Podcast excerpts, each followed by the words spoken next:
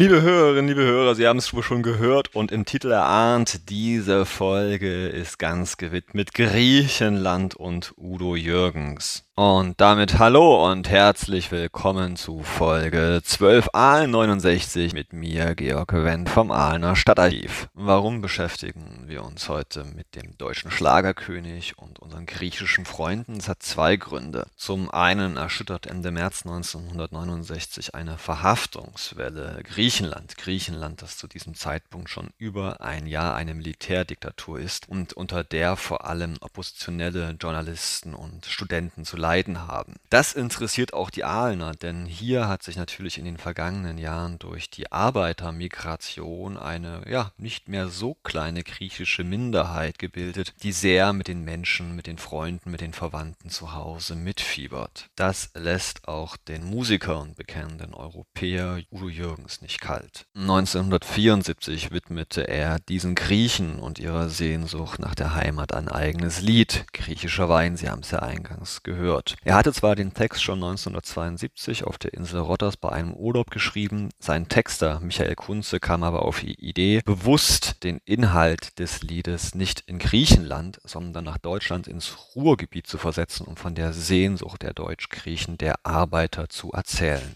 Von diesem Welterfolg konnte Udo Jürgens zwar 1969 noch nichts wissen, die Welt, sie wusste aber längst von ihm, denn er war auch in den 60er Jahren schon einer der bekanntesten deutschsprachigen Künstler überhaupt. Drum, liebe Hörerinnen, liebe Hörer, um es kurz zu machen, geht diese Folge eben um Udo Jürgens. Vor allem, wir werden immer wieder Lieder, Details aus seiner Biografie von ihm hören und gleichzeitig uns mit dem Weltgeschehen der späteren 60er Jahre beschäftigen. Sprich, die Militärdiktatur in Griechenland Deutschland, wie es dazu gekommen ist und wie die Sache ausging. Außerdem werden wir sprechen über die Sicherheit im Auto, über den Vater von Justin Trudeau und die große Frage, ob man junge Frauen nun noch Fräuleins nennen darf. Los geht's aber erstmal wie immer mit unserer Intro-Musik.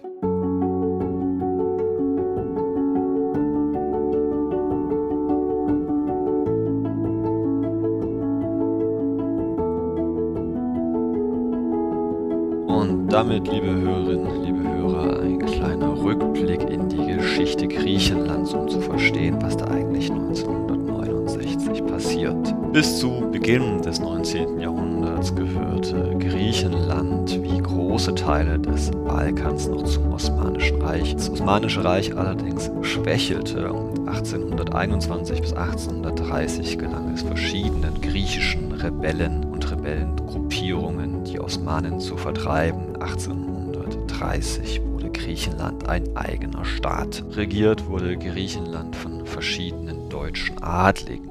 Griechenland wurde ein Königreich. Am Ende des Ersten Weltkriegs versuchten die Griechen dann den Nachbarn in der Türkei westliche Teile von Kleinasien zu entreißen, die mehrheitlich griechisch bewohnt waren. Dieser griechisch-türkische Krieg ging nicht gut aus für die Griechen. Am Ende im Vertrag von Lausanne 1923 wurde deswegen ein Bevölkerungsaustausch vereinbart, wo etwa 1,5 Millionen Griechen aus Kleinasien ins heutige Griechenland quasi verdrängt wurden. Etwa 500.000 meist türkische Muslime mussten Griechenland verlassen, ein Konflikt, der bis zum heutigen Tag noch zwischen diesen beiden Staaten steht. In der Folgezeit wurde das kriegsgeschwächte Griechenland immer wieder durch militärische Umsturzaktionen destabilisiert, bis sich dann Ende der 30er Jahre eine Militärdiktatur von General Metaxas festigte. Die griechische Diktatur geriet dann im Oktober 1940 erneut unter Druck, als die Italiener unter Mussolini die Kapitulation des Landes verlangten. Metaxas antwortete am 28. Oktober mit einem Wort Nein auf Griechisch Oxy und dieser Tag, der 28. Oktober, wird unter anderem bis zum heutigen Tag als Nationalfeiertag begangen. Man konnte sich zunächst wunderbar gegen die italienischen Truppen wehren, als aber im April und Mai 1941 die Wehrmacht Italiener unterstützten und von Jugoslawien und Bulgarien in Griechenland eindrangen, hatten sie keine Chance mehr. Athen wurde erobert, Griechenland musste kapitulieren. Die Besatzungszeit der Achsenmächte in Griechenland gilt als eine der schlimmsten in Europa überhaupt, auch weil eben gleichzeitig ein Bürgerkrieg stattfand zwischen royalistischen und kommunistischen Kräften. Dieser blutige Bürgerkrieg endete auch nicht, nachdem Griechenland durch die Alliierten befreit worden ist 1945. Nein, er ging noch bis 1949 weiter und zählt man nun Besatzungszeit, den Zweiten Weltkrieg, den Bürgerkrieg zusammen, so kommt man auf einen Bevölkerungsverlust in Griechenland von 10 Prozent. Prozent.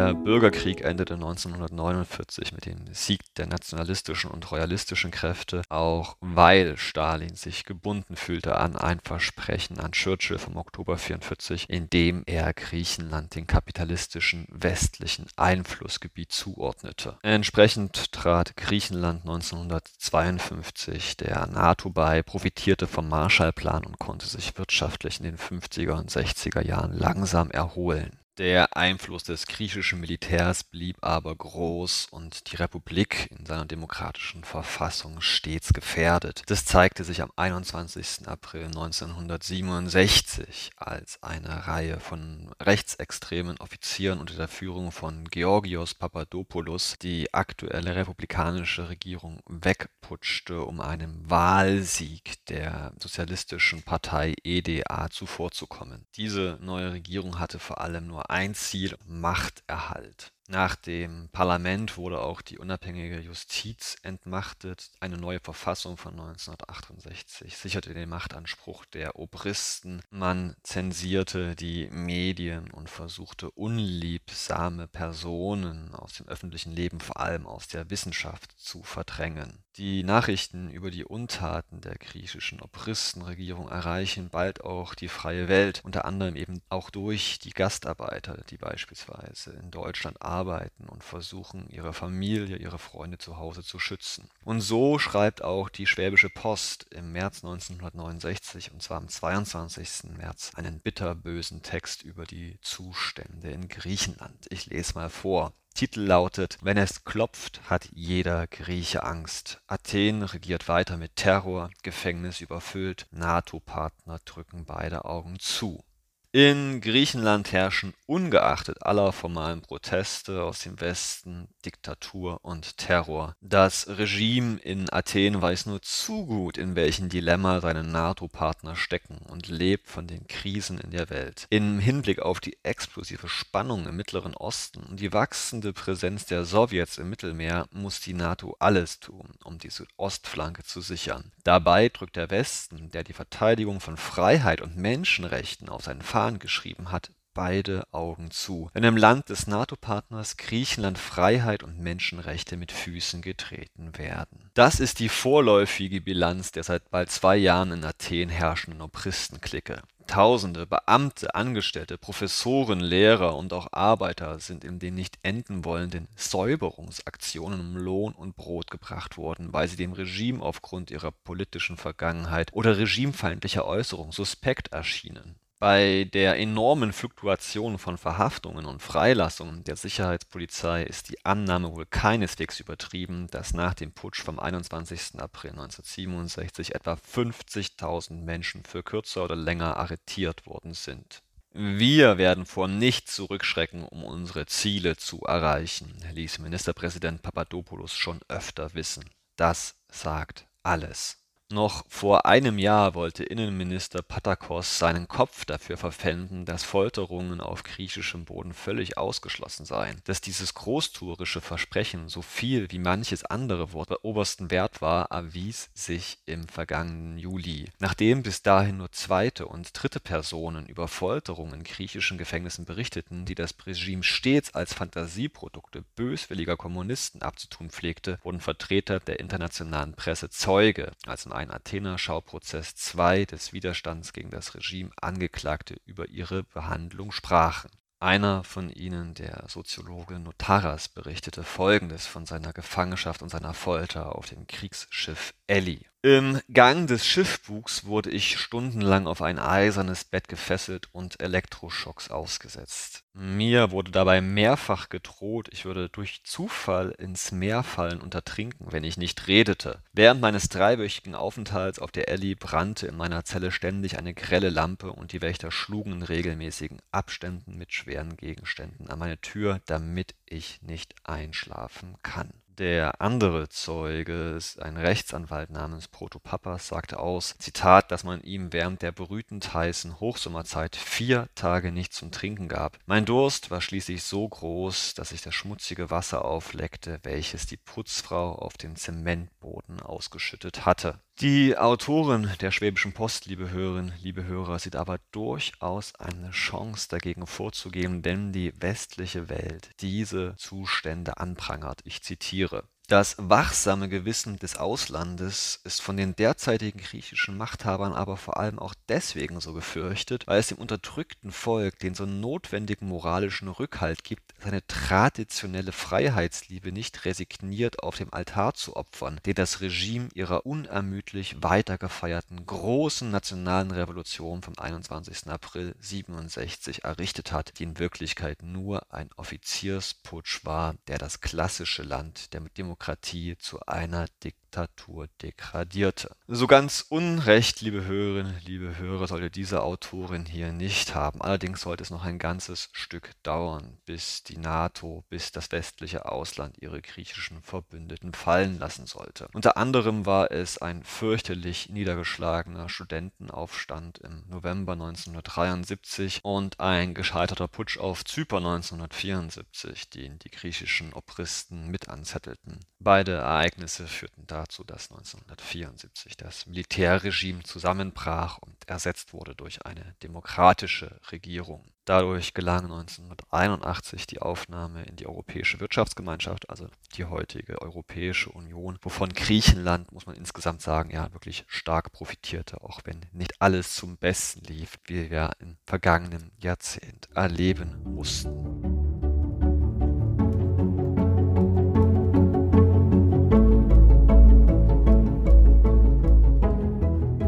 Und damit, liebe Hörerinnen, liebe Hörer, kommen wir von Griechenland und den griechischen Wein zu Udo Jürgens. Oder sollte ich besser sagen, Udo Jürgen Bockelmann, als der er nämlich 1934 in Klagenfurt, Österreich, geboren wurde. Bockelmann oder eben dann Udo Jürgens, wie er sich dann bald selbst nannte, war zwar Österreicher, aber vor allem ein Europäer. Seine Eltern waren nämlich beide deutsch, sein Vater war ein Bankdirektor, hatte mehrere Jahre auch in Moskau und in Schweden gelebt und zog erst später auf das Schloss Ottmannach in Kärnten, wo eben Udo Jürgens 1934 dann auch geboren wurde.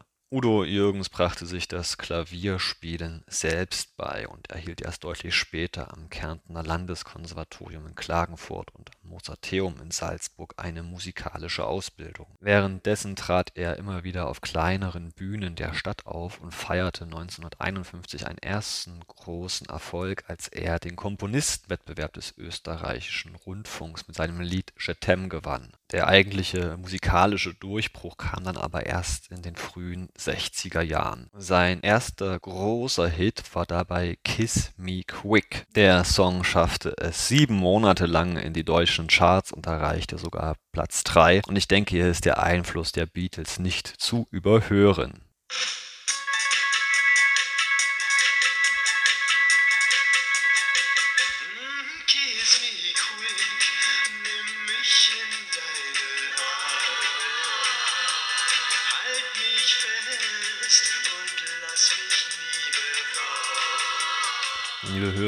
Hörer, das reicht vielleicht erstmal. Dieser Song war aber nicht der einzige aus den frühen 1960er Jahren, die sehr erfolgreich werden sollten. Zwei Jahre später, nämlich 1965, schaffte er es mit einem anderen Lied wieder in die Top 10, das Ihnen wahrscheinlich heutzutage viel bekannter vorkommt als Kiss Me Quick. Ich spiele mal an.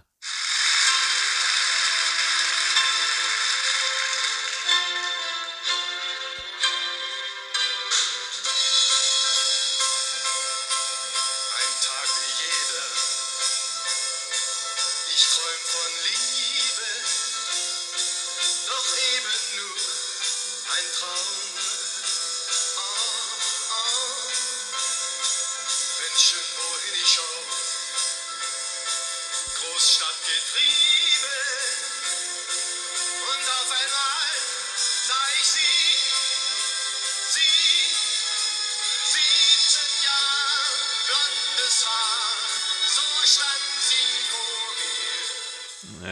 Hörerinnen, liebe Hörer, erotische Fantasien mit Minderjährigen, das war in den 60er Jahren noch vollkommen in Ordnung. Seinen internationalen Durchbruch schaffte Udo Jürgens aber erst ein Jahr später. Mit Merci Cherie gewann er nämlich 1966 den Grand Prix und erreichte wiederum Platz 4 in den deutschen Singlecharts. Ich kannte das Lied nicht, finde es auch ein bisschen schnulzig, aber vielleicht haben Sie ja bessere Erinnerungen daran. Ich spiel's mal an.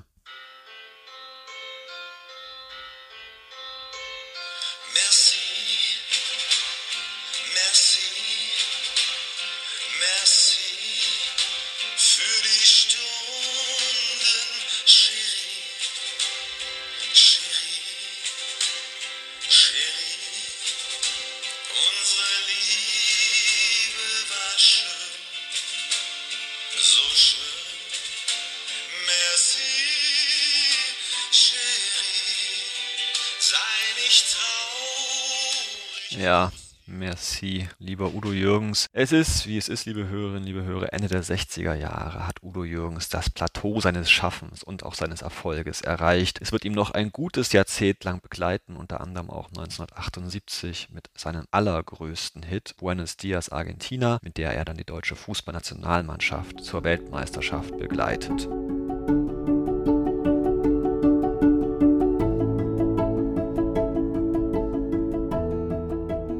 Danach geht es mit ihm in den 80er, 90er Jahren, muss man sagen, so ein bisschen abwärts, aber er bleibt trotzdem ein gern gesehener Gast bei den Schlagerfestivals und Veranstaltungen. Dieser nicht enden wollende Fleiß wird dann auch mit einigem Erfolg in seinem Spätestwerk noch belohnt, als er 2009 zum Beispiel zu einem MTV Unplugged zu Ich war noch niemals in New York eingeladen wird, was er zusammen mit den Sportfreunden Stiller aufnehmen darf. Noch bis kurz vor seinem Tod am 21. Dezember 2014 war er aktiv, produzierte Alben, machte Auftritte und ging auch nochmal am 11. 12. Dezember zur Helene Fischer Show. Neun Tage später war er tot. Die Show wurde ausgestrahlt und die Leute kauften seine Musik wie wahrscheinlich 30 Jahre zuvor nicht mehr. Er wurde nochmal ein letztes Mal posthum zum Star. 1969, liebe Hörerinnen, liebe Hörer, ist Udo Jürgens gerade mal 35 Jahre alt. Er freut sich des Lebens, er beeindruckt vor allem die jungen Frauen mit nun ja anzüglichen Liedern wie Es wird Nacht, Senorita, womit er laut Schwäbische Post Ende März 1969 auch auf Platz 2 der Single-Charts steht. Wir hören mal in dieses, naja, besondere Lied hinein. Es wird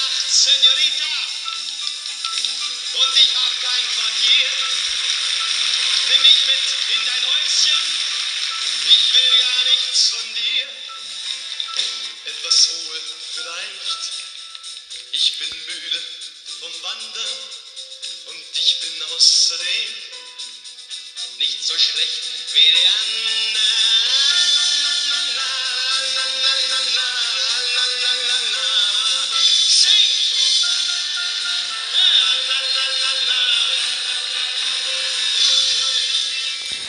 Musikkultur der späten 1960er Jahre.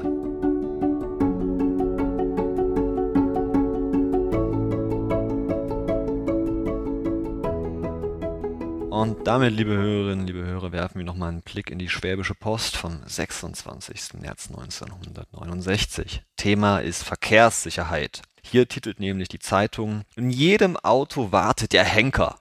Industrie lässt Sicherheit von Kraftfahrzeugen untersuchen. Gurte und Kopfstützen könnten das Leben retten. Problematischer Schutz für Fußgänger. Im deutschen Automobilbau wurde bisher mehr Wert auf Chrom als auf Sicherheit gelegt und die Deutschen geben immer noch mehr Geld für Autopolitur als für Sicherheitsgurte oder Nackenstützen aus. Zitat Sicherheit verkauft sich schlecht, behaupteten die Werbefachleute bisher unverdrossen und ohne es je richtig beweisen zu können. Die Automobilindustrie Industrie will das ändern. Anlass für diesen Text ist die Veröffentlichung einer Forschungsarbeit, die das Institut für Kraftfahrzeuge der TU Berlin im Auftrag des Verbandes der Automobilindustrie herausgegeben hatten zu diesem Zeitpunkt. Besonders untersucht wurden dabei Auffahrunfälle und die Wirkung dieser Kräfte, die bei diesen Frontalzusammenstößen wirkten auf den menschlichen Körper. Aus den Ergebnissen zitiere ich jetzt hier kurz Versuche erbrachten eindeutige Vorteile von Dreipunktgurten gegenüber anderen Gurtkonstruktionen, da bei diesem sowohl Oberkörper als auch Becken gehalten werden. Bei Zweipunkt-Diagonalgurten dagegen könnten die Knie, bei Beckengurten der Kopf auf das Armaturenbrett aufschlagen. Außerdem gilt es als erwiesen, dass Verformungsglieder im Gurtsystem wesentliche Verbesserungen bringen. Diese dehnen sich erträglich unter einer vorbestimmten Kraft und begrenzen so die Gurtkräfte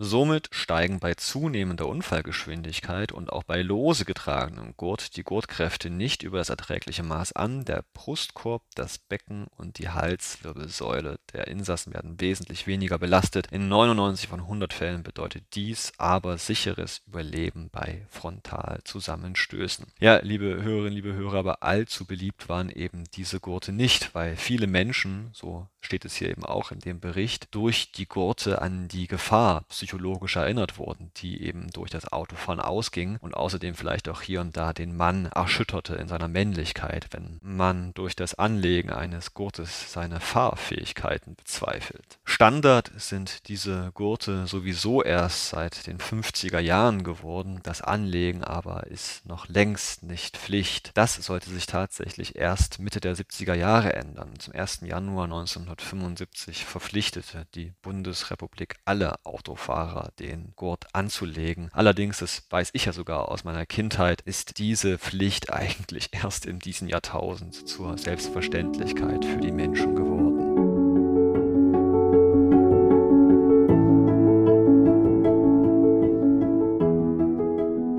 Damit, liebe Hörerinnen, liebe Hörerinnen, reisen wir nach Kanada. Dort führt seit einem Jahr Pierre Trudeau, der Vater von Justin Trudeau, die Regierung an und besucht seinen neuen Amtskollegen Richard Nixon. Es geht einerseits um die Beteiligung Kanadas an der NATO, aber es geht auch um die Beziehungen Kanadas zu China. Die möchte nämlich Trudeau schon mittelfristig deutlich verbessern. Das ist ja durchaus zu diesem Zeitpunkt noch nicht selbstverständlich. Die Ping Ping-Pong-Politik, von denen ich Ihnen in den letzten Folgen schon mal erzählte, die ist ja noch ein Stückchen hin. Aber wer ist denn nun dieser Vater von Justin, Pierre Trudeau eigentlich? Er ist ein Franco-Kanadier und fühlt sich eben auch als solcher, als Franco-Kanadier und Kanadier. Am 18. Oktober 1919 in Montreal geboren. Macht eine juristische Ausbildung, ist also ein studierter Jurist und ab 1961 auch hat er einen Professorensitz an der Universität von Montreal inne. Ab 1965 hat er einen Sitz im kanadischen Unterhaus, wurde 67 kanadischer Justizminister und als sein Premierminister Lester Pearson 68 zurücktritt, wird er der 15. Premierminister Kanadas. Am 26. März 1969 stellt die Schwäbische Post diesen besonderen Trudeau seinen Lesern vor und sie entdeckt da gewisse Eigenschaften, die sie vielleicht auch an seinem Sohn kennen. Ich lese mal vor. Mischung aus Lincoln und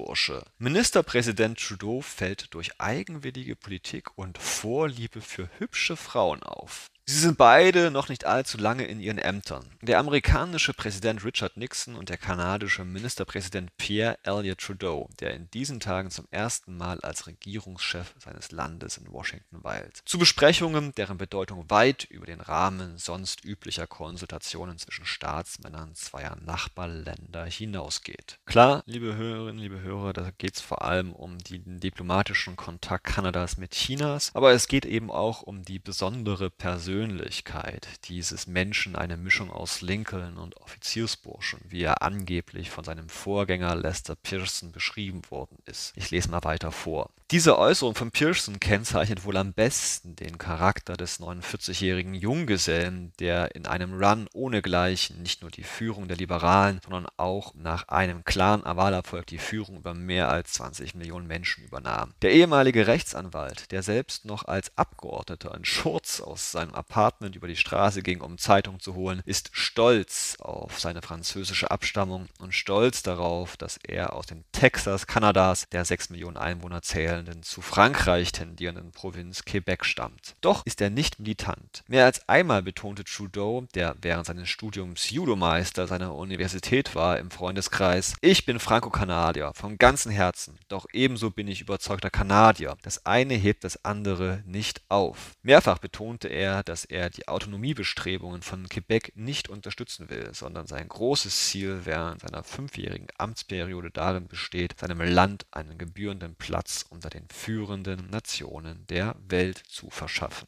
wenn er kürzlich während der Commonwealth-Konferenz in London mit blonden Mädchen in Nachtclubs gesehen wurde oder früher junge Favoritinnen in einem Sportwagen ausfuhr, macht er sich nichts daraus. Im Gegenteil, sie heben nach seiner Meinung nur die Popularität, zumal er über die Frauen seine eigene Meinung hat. Obgleich er grundsätzlich eine Heirat nicht ablehnt, meint Trudeau, Mädchen wechseln fast jede Stunde ihre Meinung. Und apropos Mädchen und Meinung, schauen schauen wir uns doch mal zum Rausschmeißer ein recht spezielles Gedicht der Schwäbischen Post vom 27. März 1969 an. Dort überlegt sich ein dichtender Redakteur, was davon zu halten ist, wenn junge Frauen heutzutage nicht mehr Fräulein genannt werden wollen. Ich lese mal vor. Frau oder Fräulein?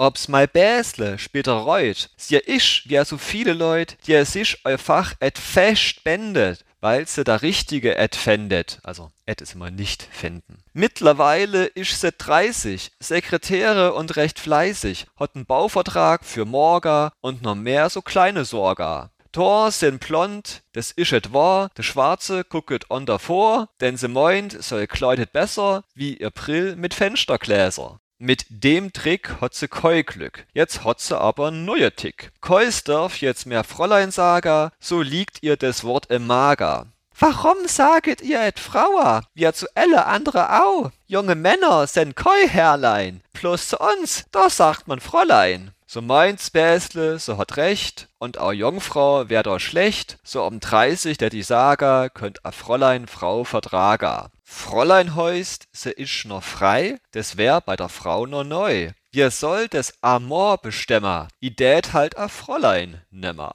Liebe Hörerinnen, liebe Hörer, wie immer und ohne Kommentar von mir raus aus dieser Folge. Ihr Georg Wendt aus Aalen. Tschüss und auf Wiederhören.